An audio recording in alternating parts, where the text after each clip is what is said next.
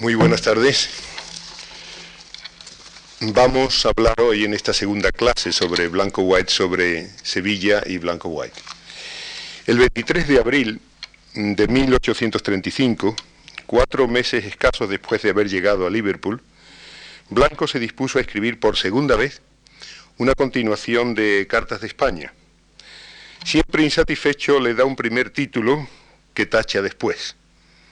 Thoughts on Spain, Its Manners, History, Literature and Prospects by the Author of Doblados Letters, para cambiarlo al de A Spaniard's Scrapbook Concerning Spain o A Companion to Doblados Letters by the Author of That Book.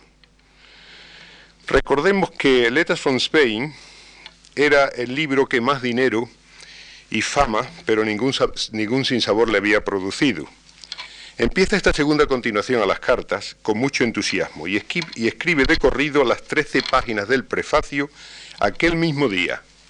Y le envía incluso una carta al editor Corbun sobre su proyecto. El editor no responde y Blanco se desanima, por lo que el 24 de julio del mismo año, de 1835, escribe una breve nota al final del prefacio manifestando que desiste del proyecto. Había empezado a escribir esta segunda continuación de las letras a instancias de su buen amigo el comerciante gaditano Clemente de Zulueta, establecido entonces en la ciudad del Mersey, y en cuya casa se había hospedado al llegar allí desde Dublín. Clemente de Zulueta le había dicho a Blanco que la tarea le sería muy fácil. Dice literalmente, estoy convencido de que usted haría un buen servicio a nuestro país si añadiera unos cuantos bocetos más a los que se encuentran ya en las cartas de España. Le bastará con pensar en España y poner por escrito sus pensamientos. Por muy inglés que usted se haya hecho, no puede nombrar el Guadalquivir sin encontrarse espiritualmente en sus orillas. Así veían sus amigos al, inglés blanco a los 25 años de haber salido de su ciudad, siempre espiritualmente en la orilla del Guadalquivir, a pesar del tiempo transcurrido. Sevilla es, de hecho, la gran protagonista de su mejor obra, Letters from Spain. Lo mismo sucede con respecto a su novela anticlerical, Vargas, que aunque tenga por subtítulo A Tale of Spain, una narración española, sin embargo es más bien una narración sevillana, sevillana situada en el siglo XVI. Tanto Letters como Vargas fueron escritos en inglés, pero Sevilla es también el tema exclusivo de su, de su mejor narración corta, esta vez escrita tanto en inglés como en español, El Alcázar de Sevilla publicada en el No me olvides de 1825 del liberal gaditano José, Joaquín de Mora, emigrado a Londres, en su versión española y en la versión inglesa publicado en el equivalente de Ackerman Forget Me Not. Esta presencia de Sevilla en la obra escrita de Blanco no es de ninguna manera sorprendente. Si tenemos en cuenta que casi la mitad de los 65 años de su vida, 30 para ser más exacto, los pasó ininterrumpidamente en Sevilla, su ciudad natal. La única excepción, recordaréis, fueron los tres años y medio de su estancia aquí en Madrid. Sevilla fue además la ciudad de sus amores y también de sus amarguras, la ciudad de sus raíces y de, su formación intelectual. En Sevilla se genera además todo el drama de su heterodoxia. Es ya casi un lugar común establecer un paralelismo existencial entre Blanco White y otro ilustre poeta sevillano, Luis Cernuda, que también sufre la amargura de la ambivalencia de la ciudad. José Blanco White era sevillano de segunda generación. El expediente de limpieza de sangre que se conserva en el Archivo Histórico Universitario de Sevilla, procedente del Fondo Documental del Colegio de Santa María de Jesús, y los documentos familiares actualmente en la Universidad de Princeton, junto con los datos de los archivos parroquiales y de protocolos de la ciudad de Sevilla, nos, dan una valiosa información sobre él y su familia. Su padre, Guillermo Blanco Moro, había nacido en Sevilla, en la sevillanísima calle Abades, en 1745, y había sido bautizado en la parroquia del Sagrario de la Catedral. Su madre, María, María Gertrudes Crespo y Neve, también era sevillana, nacida en la collación de San Pedro el Real, en 1749. Ambos se casaron en 1771 cuatro años antes del nacimiento de Blanco, en la parroquia del Sagrario. Los medios económicos del nuevo matrimonio eran bastante limitados y ciertamente por debajo, muy por debajo, de su rango social y de sus relaciones familiares. Yendo un poco más arriba en el árbol genealógico de Blanco, don Guillermo, su padre, era hijo de padre y madre irlandeses.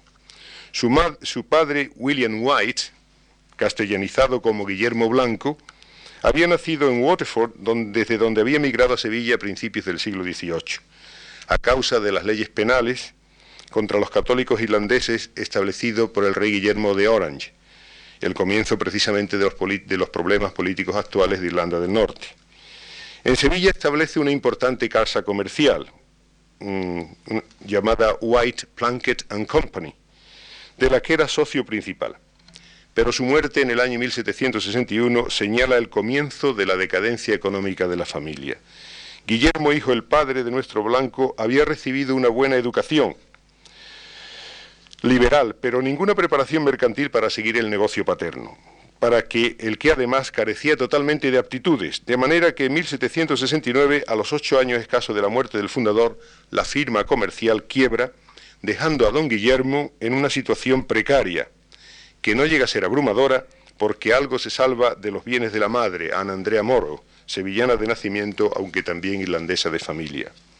Más tarde, en 1786, su cuñado, el cuñado del padre de Blanco, Thomas Cahill, que había empezado como escribiente en la primera casa comercial, establece otra modesta, más modesta que la anterior, Cahill and White, en la que entra don Guillermo aportando solo su trabajo con derecho a una cuarta parte de los beneficios. Como dato revelador de la personalidad de don Guillermo, a la muerte de su cuñado Cahill, quien se pone al frente de la casa comercial no es él, sino otro dependiente, Lucas Beck, que poco más tarde repetirá la misma historia de Cahill, el escribiente que se hace el dueño de la casa. Me he entretenido en estos datos familiares porque van a tener un peso muy específico a lo largo de toda su vida.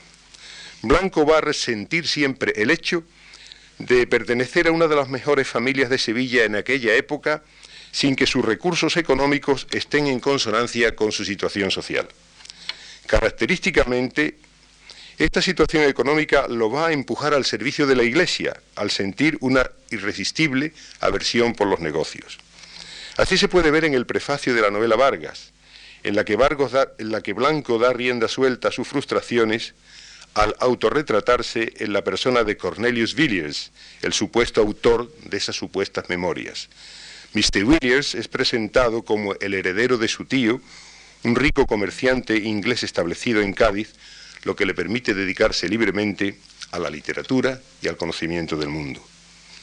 La presencia de los irlandeses en Sevilla en el siglo XVIII y parte del XIX ha sido estudiada por María José Álvarez Pantoja, compañera del Departamento de Historia Moderna de la Universidad de Sevilla, los irlandeses sevillanos eran comerciantes que mantenían una activa relación con otros puertos andaluces, principalmente Cádiz y Málaga, desde donde enviaban productos españoles, tales como los tradicionales vinos, naranjas, aceite de oliva y maderas a Inglaterra y en, en menor medida a Francia. Por padre de su madre, Blanco estaba emparentado con la mejor, lo mejor de la sociedad sevillana autóctona, es decir, no de origen extranjero. Su abuelo materno, Francisco Crespo Abad y Beltrán de Elda, en el Reino de Valencia, era nada menos que sobrino nieto de un santo, San Luis Beltrán. Los Crespos eran también parientes de los fundadores de la famosa colegiata de Olivares, cerca de Sevilla, donde Blanco obtendrá un beneficio, es decir, una cantidad de dinero por un servicio a la colegiata, que le permitirá ordenarse de tonsura título suficiencie, es decir, como un hidalgo. Esto significa que no tendría que dedicarse a ministerios parroquiales, como el caso de sus amigos Reynoso Vázquez sino que podía aspirar directamente a los más altos puestos de la Iglesia, como los de su amigo Arjona. A pesar de tan buenas relaciones, don Francisco Crespo, el abuelo materno de Blanco, no se distingue por su conducta ejemplar y abandona a su familia en plena juventud, dejando a expensas de una exigua renta que proviene de la familia de la mujer, que también es de noble y distinguida familia. En efecto, la abuela de Blanco, doña Teresa de Neve, nacida accidentalmente en Casares, donde su padre era corregidor, es pariente de don Justino de Neve, el fundador del Hospital de los Venerables de Sevilla, y además hermana del brigadier Felipe de Neve, una persona muy poco conocida, pero un modelo de militar ilustrado y el fundador nada menos que de la ciudad de Los Ángeles en Estados Unidos. Es lo que dice Blanco en Cartas de España. Nací de unos padres que, aunque escasos en bienes de fortuna, gozaban de cierto rango social entre las mejores ciudades de mi ciudad. Inicialmente, el niño José María Blanco había sido destinado por la rama irlandesa de la familia para recibir una educación comercial.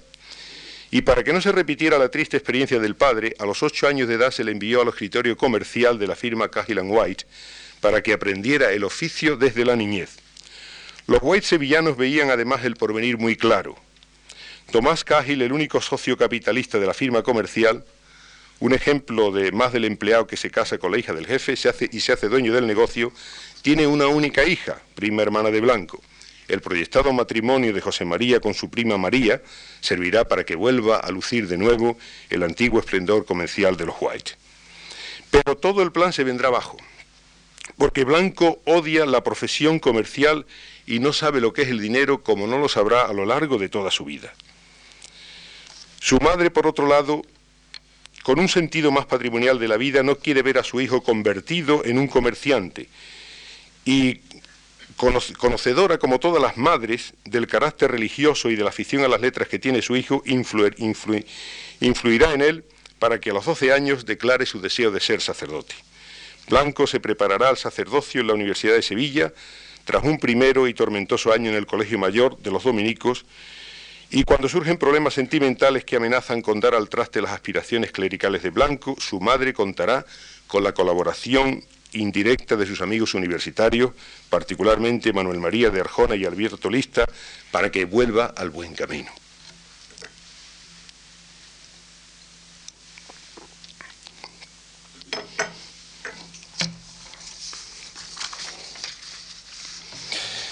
La sociedad sevillana durante la juventud de Blanco es uno de los temas que se han estudiado últimamente en Sevilla con mucho interés a partir de la publicación de las Cartas de España de nuestro autor.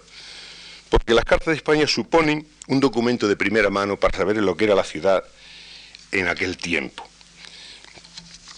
Ya he mencionado antes los estudios de María José Álvarez Pantoja y también tengo que mencionar los realizados últimamente por el profesor Aguilar Piñal, el clásico historiador del siglo XVIII sevillano.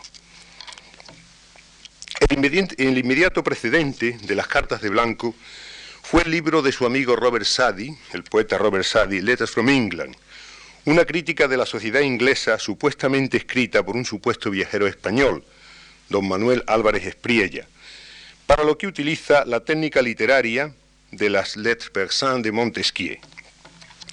Blanco también utiliza el estilo epistolar, bastante extendido en aquellos años, aunque el supuesto viajero que va a hablar de España no es en su caso un extranjero, sino un español, don, Leucadio Doblado, residente en Inglaterra durante muchos años, es decir, Blanco mismo, Leucadio Doblado, Blanco White. Otra importante diferencia entre la obra de Sadi y la de Blanco es que las cartas de España, más que una crítica del país, que lo es, son sobre todo un libro de recuerdos personales en el que se mezclan las añoranzas de algo que dejó de ver hace 12 años, con la descripción de las costumbres españolas, esos bocetos de que tanto habla Blanco, que que nos permiten llegar al alma del país, con una indudable intención crítica en cuanto a las instituciones políticas y religiosas dominantes. Aunque dirigidas literariamente al público inglés y no al español, incluso escritas en inglés, como son ante todo los recuerdos personales de alguien que es español y sobre todo sevillano, su sinceridad y su inmediatez atraen todavía y con bastante fuerza la atención de los españoles, incluso más que los ingleses, como si el libro hubiera acabado de escribirse. No quiere decir esto que las cartas de España no atrajeran en su momento la atención de los ingleses, todo lo contrario. A partir de su primera publicación en el New Monthly Magazine, en 1821, Recuerden ustedes que se leían entonces en Inglaterra mucho más las revistas literarias que los libros, se ganaba incluso más dinero escribiendo en las revistas literarias que los libros, y la segunda y tercera publicación ya en forma de libro en 1822 y 1826, todos los viajeros ingleses que vienen a España a partir de las cartas de España incluyen a Sevilla como parte principal de su viaje. Y por sus relaciones observamos cómo buscan comprobar los detalles que Blanco cuenta en su libro, por ejemplo, la espectacularidad del viático por las calles, el sonido de la campanilla que anuncia su presencia, las corridas de toros, la facilidad con que las clases humildes de Sevilla dirimen sus disputas utilizando la navaja, etcétera, etcétera. José Alberic, en su libro Del Támesis al Guadalquivir, ofrece una injundiosa antología de algunos viajeros del 19, entre los que encontramos a Robert Inglis, Richard Ford, George Borough, que siguen a Blanco cuando vienen a España. Francisco Aguilar Piñal, en una conferencia pronunciada en Sevilla en 1984 sobre la juventud sevillana de Blanco, describió la Sevilla que le tocó vivir a este como una ciudad extremosa en todo, en su criminalidad, con las calles inundadas de mendigos, decía Aguilar Piñal, en su religiosidad, con un excesivo número de eclesiásticos y en su criminalidad, con las cárceles repletas de mendigos.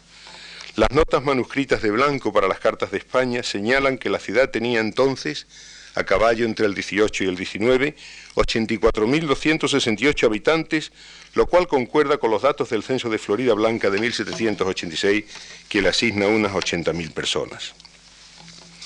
En los años de Blanco, el privilegio del monopolio comercial con las Indias, que fundamentó la prosperidad de la ciudad en los siglos XVI y XVII, era ya un puro recuerdo histórico. Y las señales de la decadencia y pobreza eran muy evidentes.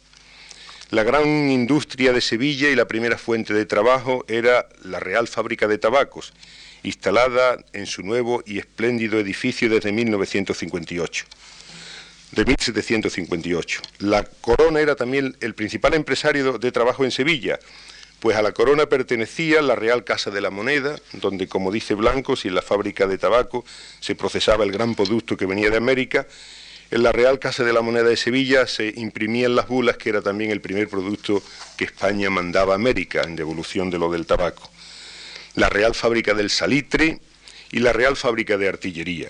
Conservaba la ciudad algunas imprentas, restos del esplendor pasado. La mayor fábrica de propiedad privada era de un inglés, era una fábrica de curtidos, del inglés Nathan Wetherell, en el antiguo convento franciscano de San Diego, el gran protagonista de la devoción a la Inmaculada en el siglo XVII. Wetherell tenía otras empresas menores, como una fábrica de regalí, juntamente con el más rico de los irlandeses sevillanos, James Wiseman, el padre del cardenal Wiseman, el primer cardenal de la Iglesia católica en Inglaterra después de la restauración. Todo lo demás era sencillamente artesanía, tradición que la ciudad ha conservado hasta nuestros mismos días. Y además, sobre todo, había mucha gente sin cualificación que se dedicaba a los llevados trabajos serviles.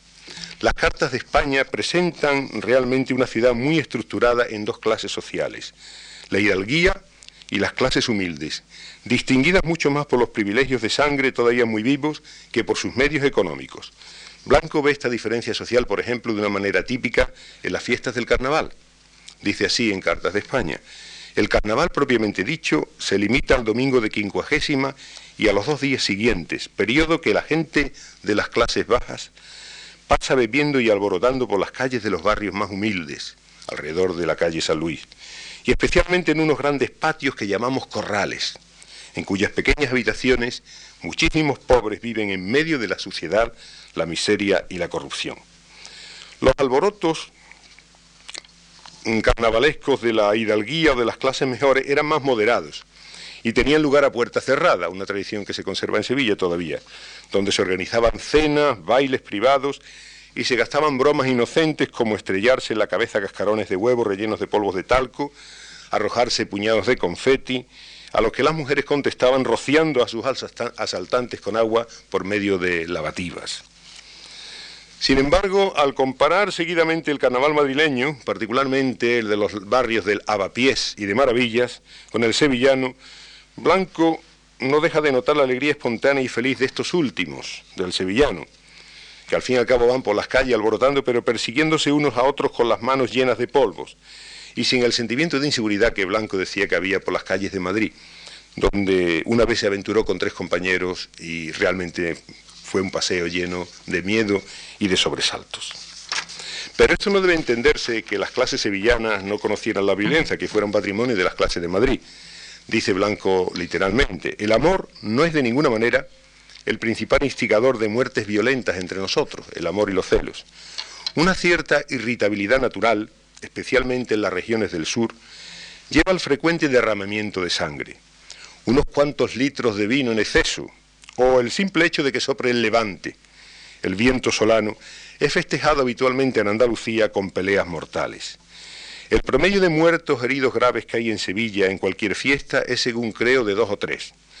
Tenemos un hospital muy bien dotado, llamado de los heridos, que a causa de esta desdichada propensión de nuestra gente, está limitado a los heridos de arma blanca. A pesar de ello, Sevilla vive como una ciudad feliz.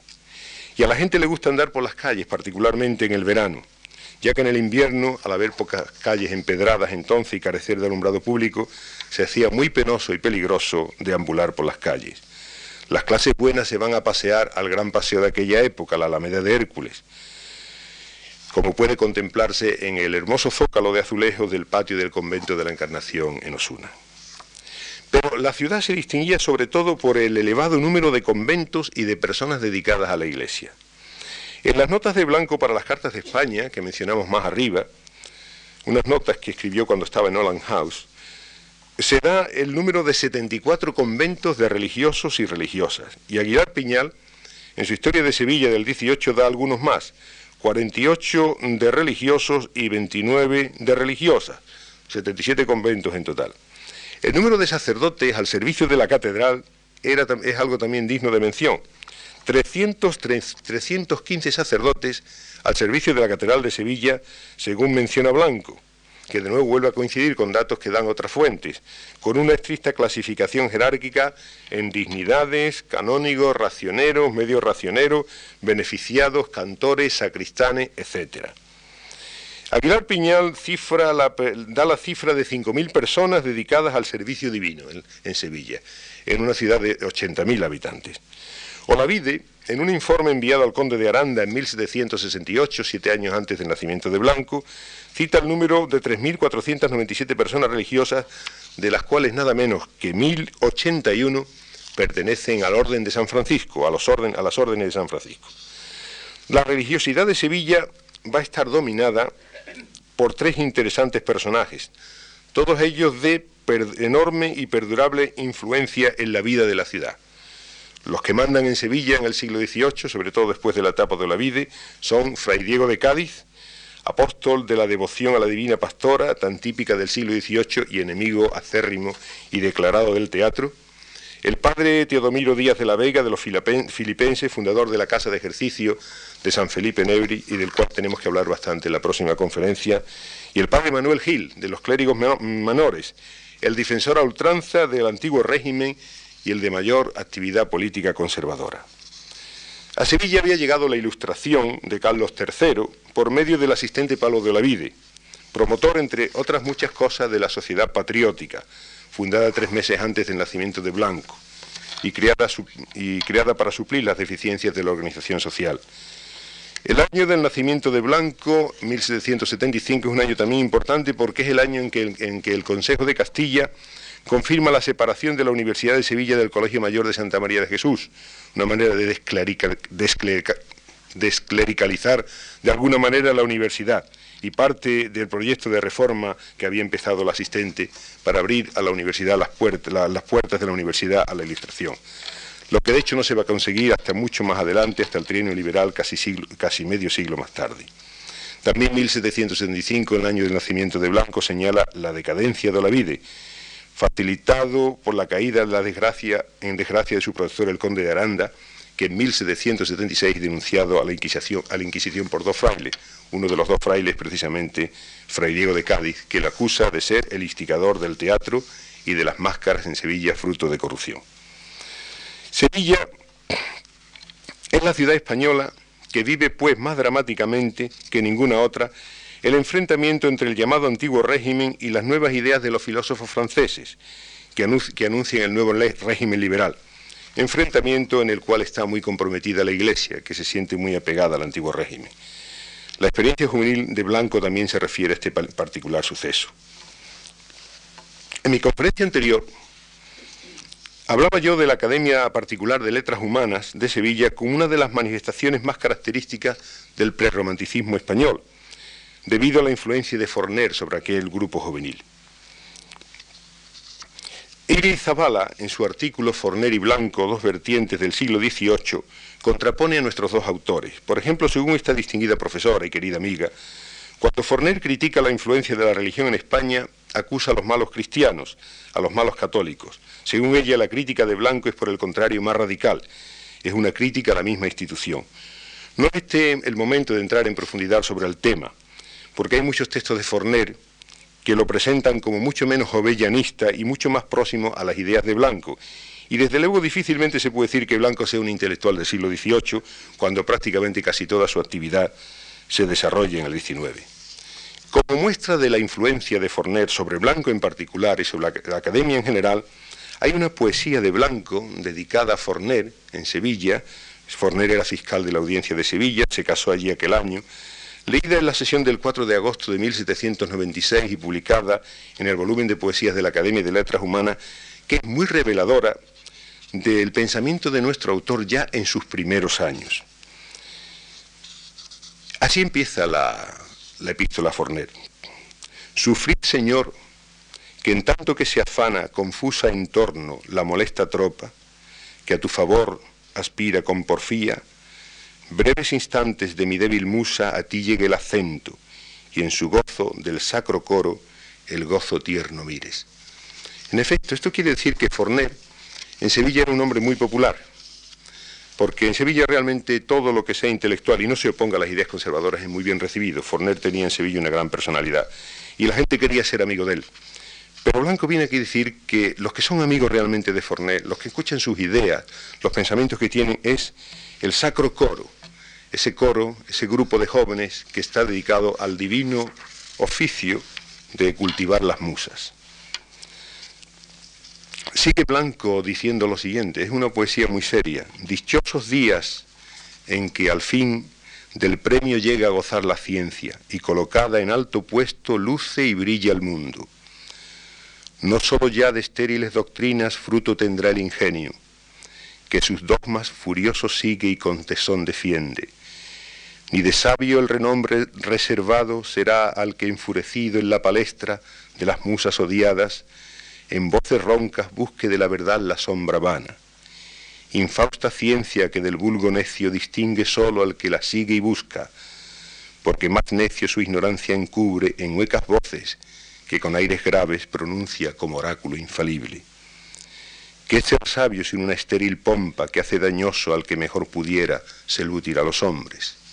Son palabras muy duras. No sé si se han dado ustedes cuenta. contrapone aquí Blanco la ciencia, la nueva ciencia que viene de Francia, que está basada en el cultivo y en el conocimiento de la naturaleza, en las ideas de los filósofos franceses, nada menos que con las ideas, dice exactamente, esas estériles doctrinas que, perdón, ni de sabio el renombre reservado será el que enfurecido en la palestra de las musas odiadas, en voces roncas, busque de la verdad la sombra vana. ¿Quiénes son esos que con voces roncas hablan desde esa palestra odiada por las musas? Son los predicadores populares de Sevilla, que siempre se han distinguido por las grandes voces, y es la ciencia de siempre, la ciencia vana. Contrapone Blanco aquí, por tanto, dos cosas, la cultura predicada desde los púlpitos en Sevilla, esa cultura nueva, revolucionaria, francesa, científica, rusoniana, que viene de Francia y cuyo prototipo en Sevilla es Forner. Sigue siendo todavía blanco más. Parece como una caricatura del fraile las siguientes palabras. Quien de sabio llega a alcanzar la fama, que el estudio de gruesos tomos, fiera catadura y lúgubre vestido le atrajeron, bien puede en ocio vil pasar los días y en torpe languidez tranquilas horas. Es casi una caricatura del clero. Ese, sabio que estudia los gruesos tomos de la sabiduría antigua, de la filosofía escolástica, de la teología medieval, fiera catadura y lúgubre vestido, y se dedica a la ociosidad después de haber alcanzado la fama de sabio con estas cosas externas. La sabiduría establecida domina despótica sobre los ignorantes y no se compromete con las realidades de la sociedad, y así se calla frente a la tiranía de Godoy, ya manda con imperio y su dominio ejerce sobre el vulgo de ignorantes, de cuyo afán e industria sosegado recibe los triunfos que a su ciencia y a su saber profundo son debidos. Ya si ve la patria acometida de un tirano opresor, seguro el sabio se recoge a su hogar, y allí en sosiego y sin temor de súbitas heridas los ejércitos manda, y a su agrado dispone las batallas, que exponerse ante la, hueste, armada, haber perdido en breve espacio el dilatado, el dilatado estudio, fuera grande impiedad.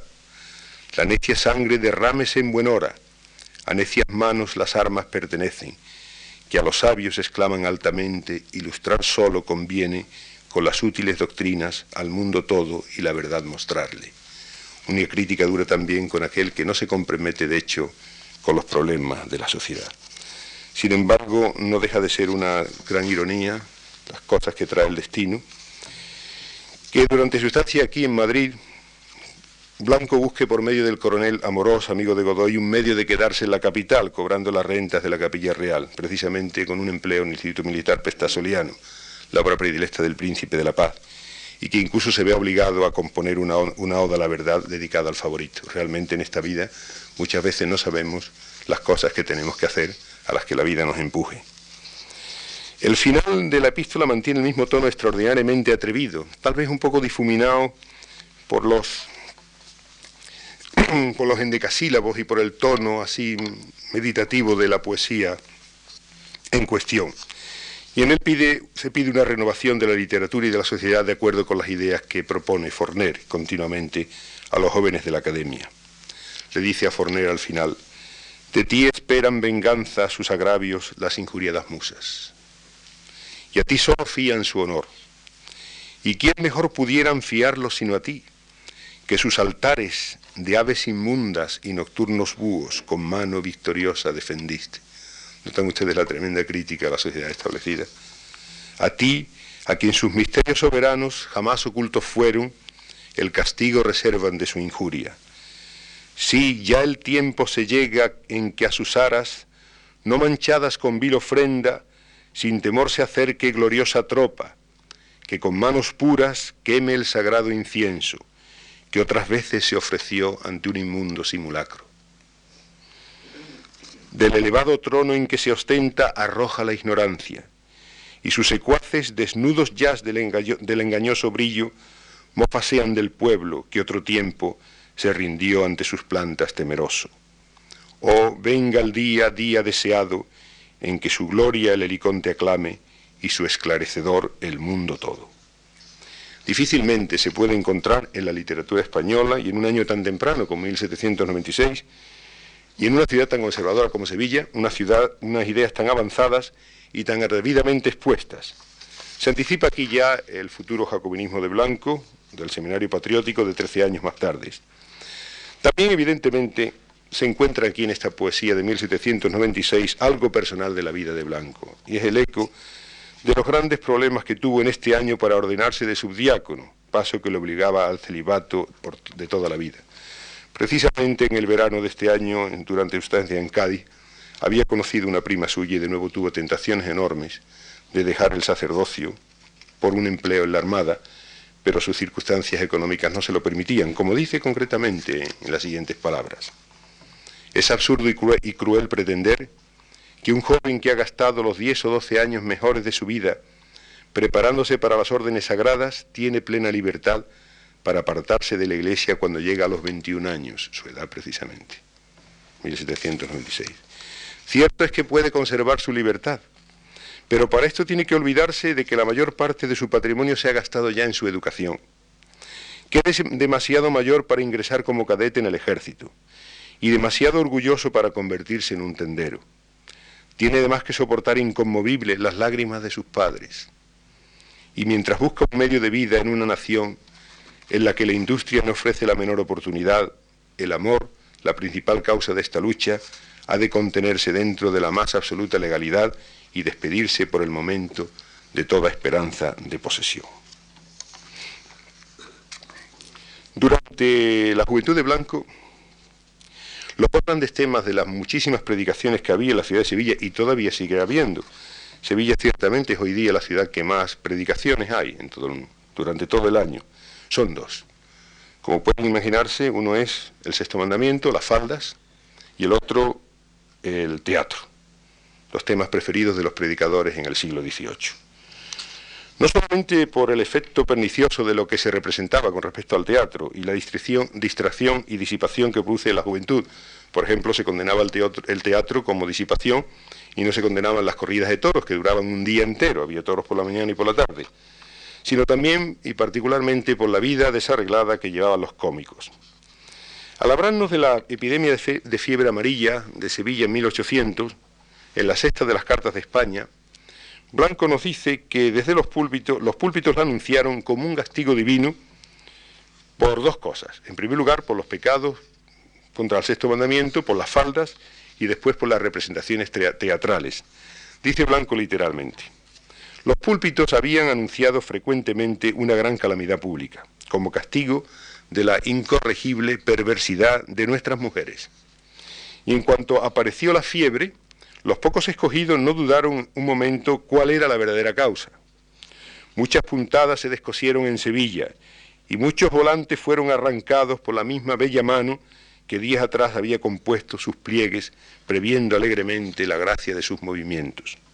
El alfiler. Ese misterioso alfiler que se mueve diariamente en el tocador, empujado por las contrarias influencias de la vanidad y de la modestia.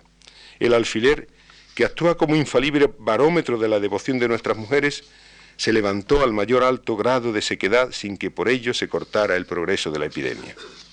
En efecto, que esto es verdad, nos recuerda el historiador sevillano Joaquín Guichot, que recogiendo testimonios contemporáneos de Blanco dice que pandillas de zagalones insultaban y apedreaban a las mujeres durante el tiempo de la epidemia que encontraban en su camino vestidas de gala o con demasiado primor y gritaban, esa es la peste, ahí va la peste, ahí va la peste, y las atropellaban brutalmente. Algunos predicadores de renombre fomentaban esta actitud diciendo que aquellos no eran muchachos, sino ángeles enviados directamente por Dios. El teatro, como hemos dicho más arriba, era también considerado como un causante del castigo divino, que era la fiebre amarilla. Dice Blanco, la antigua opinión de, que, que la apertura del teatro en Sevilla nunca dejó de atraer la venganza del cielo sobre la ciudad, unas veces sobre sus defensores y otras sobre todo el pueblo, se ha esparcido tan extraordinariamente bajo la influencia de la pasada calamidad, de la peste amarilla, que el mismo gobierno, aún despótico y arbitrario como es entre nosotros, se tomaría mucho tiempo antes de atreverse a implicar esta ciudad en el imperdonable pecado de permitir dentro de sus muros una compañía de comediantes. En efecto, Aguilar Piñal, en su historia de Sevilla en el 18, nos confirma, mejor dicho, en su estudio sobre el teatro en la Sevilla del 18, un interesantísimo libro, nos, nos habla de los esfuerzos del asistente Olavide para ordenar las representaciones teatrales de Sevilla y para lograr un teatro digno, en lo que cuenta sistemáticamente con la oposición no solamente de los predicadores, sino incluso del cabildo municipal de la ciudad. En los 12 años de, Sevilla, de Olavide en Sevilla, sin embargo, se lograron representar en la ciudad más de 400 obras teatrales, entre óperas, zarzuelas, tragedias y comedia, lo cual es un número bastante importante. También a Olavide se debe la primera introducción en Sevilla de los bailes de máscara, que después se integrarán en las fiestas del carnaval. La destitución de Olavide como asistente trae consigo la suspensión del teatro desde el año 1779, que no se vuelve a abrir hasta 1795 suspendiéndose de nuevo en 1800 a consecuencia de la epidemia de fiebre amarilla. Por contraste, la situación del teatro en Cádiz, la ciudad próxima, y en general de todas las diversiones populares contrastaba totalmente en Sevilla. Con Sevilla, en la ciudad de la Bahía, el teatro funcionaba sin ninguna oposición ni del cabildo municipal y gozaba ni de los predicadores y gozaba del más absoluto favor de los gaditanos, que lo consideraba como su, como su diversión favorita.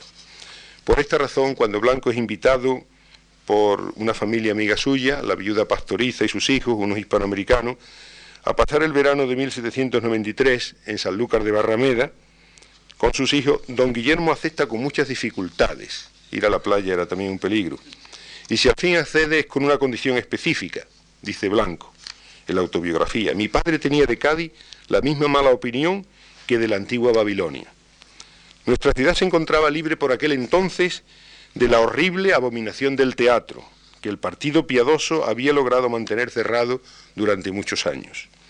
Pero en Cádiz era ir al teatro era una diversión normal entre las clases mejores, algo así como darse un paseo por las murallas después del trabajo del día. Así que mientras mis amigos irían a pasar casi una, casi una semana en Cádiz, yo tenía que quedarme en Sanlúcar con la vieja señora. Sin embargo, no se puede olvidar de que con esto del teatro había una, una excepción muy interesante, de la que también habla Blanco, y era sencillamente la representación de la obra de Luis de Belmonte, El Diablo Predicador, que se solía hacer como posteriormente el Don Juan Tenorio, una vez al año, en todos los lugares donde hubiera posibilidad de levantar un tablado que sirviera de improvisado escenario. Los frailes franciscanos no tenían ningún problema, incluso en facilitarle sus hábitos a los comediantes, debido al carácter edificante y profranciscano de la obra. Normalmente se terminaba la obra con una colecta por las ánimas del purgatorio. Nuestro, autor asistió a una representación de esta obra, El Diablo Predicador, en la primavera de 1801, en la fonda de El Araal, un pueblo cercano a Sevilla, cuando iba con su padre camino del Vera y de Cañete la Real. Recuérdese que era pocos meses después de haber terminado la fiebre amarilla. Por cierto, esta relación de esta representación del diablo de predicador en, el Araal, en la fonda de Aranal, es una de las pocas descripciones que hay de cómo se celebraba el teatro en los pueblos en esta época, finales del 18 y principios del 19. Las celebraciones o fiestas religiosas de la ciudad de Sevilla eran fundamentalmente de carácter religioso. Al repasar los anales de la ciudad correspondientes al año de 1802, en que todavía continuaba cerrado el teatro cómico de la calle Sierpes, clausurado en agosto de 1800 con motivo de la fiebre amarilla, y que no se abrirá hasta 1804, nos encontramos que en el mes de enero, es decir, un mes raro para celebraciones religiosas, las grandes fechas de las celebraciones religiosas en Sevilla son, como sabéis, la Semana Santa, después las celebraciones del mes de mayo, las procesiones de gloria, y después en el mes de octubre las procesiones del Rosario. Pues bien, en el mes de enero, que no es ni el mes de marzo, ni abril, ni mayo, ni, septiembre, ni octubre, resulta que eh, encontramos en Sevilla, según los anales, las siguientes, que hay siete procesiones del jubileo en las siguientes iglesias. El domingo 3 en la parroquia de San Pedro, el día de la Epifanía en la parroquia de San Lorenzo, organizada por la Hermandad del Gran Poder, el sábado 9 en la de San Julián, Parece que está leyendo uno una cosa actual de Sevilla cuando lee estas cosas. No sé qué experiencia tienen ustedes de la ciudad, pero es como si no hubiera pasado el tiempo, exactamente igual. El día 9 en la parroquia de San Julián, el martes 12 en el convento del Pópulo, el jueves 21 fiesta de, de, Santa Inés en el convento de Santa Inés, el domingo 24 en la parroquia de San Vicente y en el último día del mes, también domingo, en el convento de San José de las Teresas. Las procesiones del jubileo organizadas casi todas ellas por la Congregación de Luz y Vela, se celebraban todas dentro de los templos, era también el invierno. Después de haber celebrado, de haber estado el Santísimo Sacramento, solemnemente expuesto durante el día, se clausuraba la ceremonia con una procesión eucarística por las naves del templo, como se sigue haciendo en la actualidad en Sevilla al final de los cultos de las cofradías. A estas funciones del jubileo alude Blanco en varias ocasiones, porque precisamente a ellas tenía que ir todos los domingos por la tarde con su padre desde que tuvo uso de razón. Pero no son, son, solamente estas procesiones eucarísticas las que celebraban en el mes de enero. El domingo 10 se celebra una procesión por las calles, la procesión del niño perdido y hallado en el templo, en el convento de la Santísima Trinidad. Y ese año no se pudo celebrar la procesión de San Sebastián, el 20 de enero, a la ermita del Santo, a causa, con la asistencia del cabildo secular y regular, por la inclemencia del tiempo. También los fastos de ese año nos dicen que el 24 de enero empezó a celebrarse con toda solemnidad la novena a la Virgen de la Paz en la desaparecida parroquia de Santa Cruz. Sevilla era una ciudad fundamentalmente religiosa, no solamente en su manera de ser, sino, en sus diversiones. Incluso actualmente creo que es la, única ciudad de España donde el Cabildo Municipal asiste como tal, oficialmente, a la Iglesia Catedral durante varios días del año. Sevilla se convierte, con Blanco, en una ciudad romántica y literaria en su novela Vargas, que se desarrolla donde se desarrolla la mayor parte de la acción. Vargas es una novela muy curiosa. Yo estoy terminando de traducir al español y espero que pronto, a principios del año próximo, se pueda dar a conocer. En Vargas hay mucha influencia de Cervantes, empezando por la misma técnica de novelar. El autor no se presenta como autor, sino más bien, como recuerdan ustedes que pasa en El Quijote, como editor, un Cide Amete Benengeli, que se encuentra aquellos manuscritos, y que en este caso el Cide Amete Benengeli de Vargas es el amigo Cornelius Villiers, del cual hablamos al principio. Hay un Sancho Panza, graciosísimo, que es el padre Cachafuto, un padre dominico, confesor del conde de Alange. Incluso hay un Don Quijote, que lo hace el quijotesco caballero don Diego de Meneses. Hay influencias de la novela gótica inglesa, no olvidemos que Vargas escribe en 1825 en Inglaterra. Y como ya dijo el crítico escocés John Gibson Lockhart, lleno de Walter Scott, y autor de su biografía y recensión que hizo, recensión precisamente de la novela Vargas, dice él precisamente que la novela Vargas está, tiene la misma técnica de mezcla de historia y de ficción que la primera novela de Walter Scott, Waverley. En ella se incluyen algunos de los mejores poemas ingleses de Blanco, como muchos de ellos jocosos, a Blanco le gustaba mucho la, poesía jocosa, como la famosa redondilla del fraile carmelita, que siento que no, podemos, no tenemos tiempo de, leer aquí. Blanco la publicó anónima y jamás reconoció su autoría, tal vez por el extremo anticatolicismo y anticlericalismo de muchas de sus páginas, que a veces ciertamente resulta excesivo. Se puede reconstruir con facilidad las circunstancias que llevaron a Blanco a componer y escribir esta novela.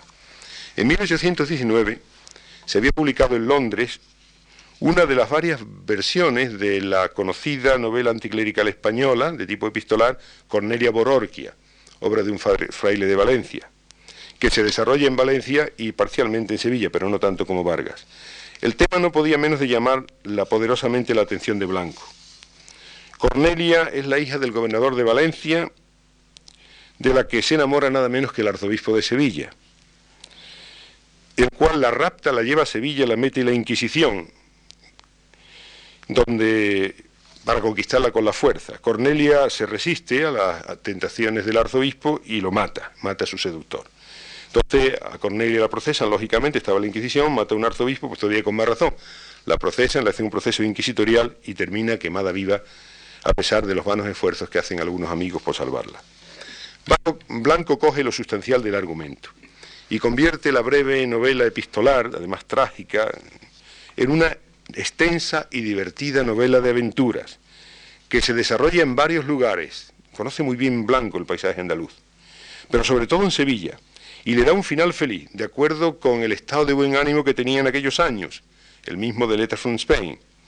Los escenarios más divertidos de la novela Vargas son Sevilla, Triana y el Guadalquivir y donde aparecen aventuras divertidas de corte absolutamente romántico, entre ellas las que interviene el gitano Churripample y su pandilla. Es una novela en ese sentido deliciosa. Muchas de las escenas parecen estar tomadas de grabados antiguos de la época. Realmente eso es lo que le pasa a Blanco. Cuando uno coge los grabados de Goya y lee cartas de España, las descripciones de Madrid, del 2 de mayo, la descripción de Fernando VII, por ejemplo, o de Godoy mismo, parece que está uno viendo literatura lo que Goya pintó en sus cuadros. De la misma pasa con Vargas, parece que está uno leyendo en literatura lo que los cuadros antiguos nos hablan de la vida sevillana de aquella época. Pero evidentemente el lugar romántico por excelencia es para Blanco el Alcázar, particularmente sus jardines, precisamente el lugar donde Bartolomé Bororquia declara sus amores a la heroína de la novela, Cornelia Borquia. El Alcázar es para Blanco el lugar encantado de Sevilla, donde domina el misterioso olor del arrayán, como se ve con mucha claridad en una narración corta de Blanco que decíamos al principio, el Alcázar de Sevilla. Como buen romántico y como buen sevillano, Blanco confiesa que a él no le interesa en, absoluto los habitantes actuales del Alcázar. Recuerdan ustedes que en el Alcázar estaban las academias de Sevilla, estaba la Sociedad Patriótica, la Academia de Buenas Letras, era el domicilio del asistente de la ciudad, posteriormente la, la residencia de la Junta Local de Sevilla y después de la Junta Central de España, donde incluso como capellán real tuvo que ir muchas veces a decir misa. A Blanco no le interesa nada eso, los personajes reales. A Blanco le interesa como buen sevillano, en una ciudad como es Sevilla, ciudad mítica, lo mítico. Las leyendas que allí se cuentan. Los amores de Pedro el Cruel con María de Padilla, como se lo dice Blanco que se lo había contado en una ocasión en los jardines del Alcázar, el anciano caballero sevillano don Antonio Montes de Oca, de los que eran testigos los baños de doña María de Padilla en el Alcázar, o la leyenda morisca de la Casa del Duende, donde la infeliz Fátima, dice Blanco, sigue gritando por las noches, Madre, madre, no me dejéis a oscura. La narración de la Alcázar de Sevilla es realmente una anticipación de las leyendas románticas de Becker y una magnífica explicación de ese espíritu mítico de Sevilla que le interesa lo extraño, lo romántico, lo oscuro, la noche, las tinieblas. Por esta razón no es extraño que en, esta, en el Alcázar de Sevilla Blanco diga de una manera hermosa cómo él se acuerda de su ciudad, porque realmente lo que vivió en Sevilla, lo que aprendió en Sevilla para bien y para mal, llevó siempre en su alma. Por eso yo quisiera terminar esta intervención mía leyendo algunas líneas del Alcázar de Sevilla que reflejan hasta qué punto Blanco, donde estaba, como decíamos al principio, que decía su amigo Clemente de Zulueta, aunque donde quiera que esté siempre estará espiritualmente a orillas del Guadalquivir. Dice Blanco en el Alcázar de Sevilla, bajando estoy el valle de la vida, y todavía se fijan mis pensamientos en aquellas calles estrechas, sombrías y silenciosas, donde respiraba el aire perfumado que venía como revoloteando de las vecinas espesuras, donde los pasos retumbaban en los limpios portales de las casas, donde todo respiraba contentamiento y bienandanza, modesto bienestar, ensanchado por la alegría y por la mesura de los deseos, honrada mediocridad que no se atraía al respeto por la opulencia ni por el poder, sino por el pundonor heredado. Ya empiezan a desvanecerse como meras ilusiones los objetos que me rodean. Y no solo los recuerdos, sino las sensaciones externas que recibí en aquella época bien amada, se despiertan como realidades de mi fantasía. ¿Qué es lo que queda de las cosas humanas, sino estos vestigios mentales, estas impresiones penosas y profundas, que como heridas mal cerradas en el corazón del desterrado, echan sangre cada vez que se las examina? Muchas gracias.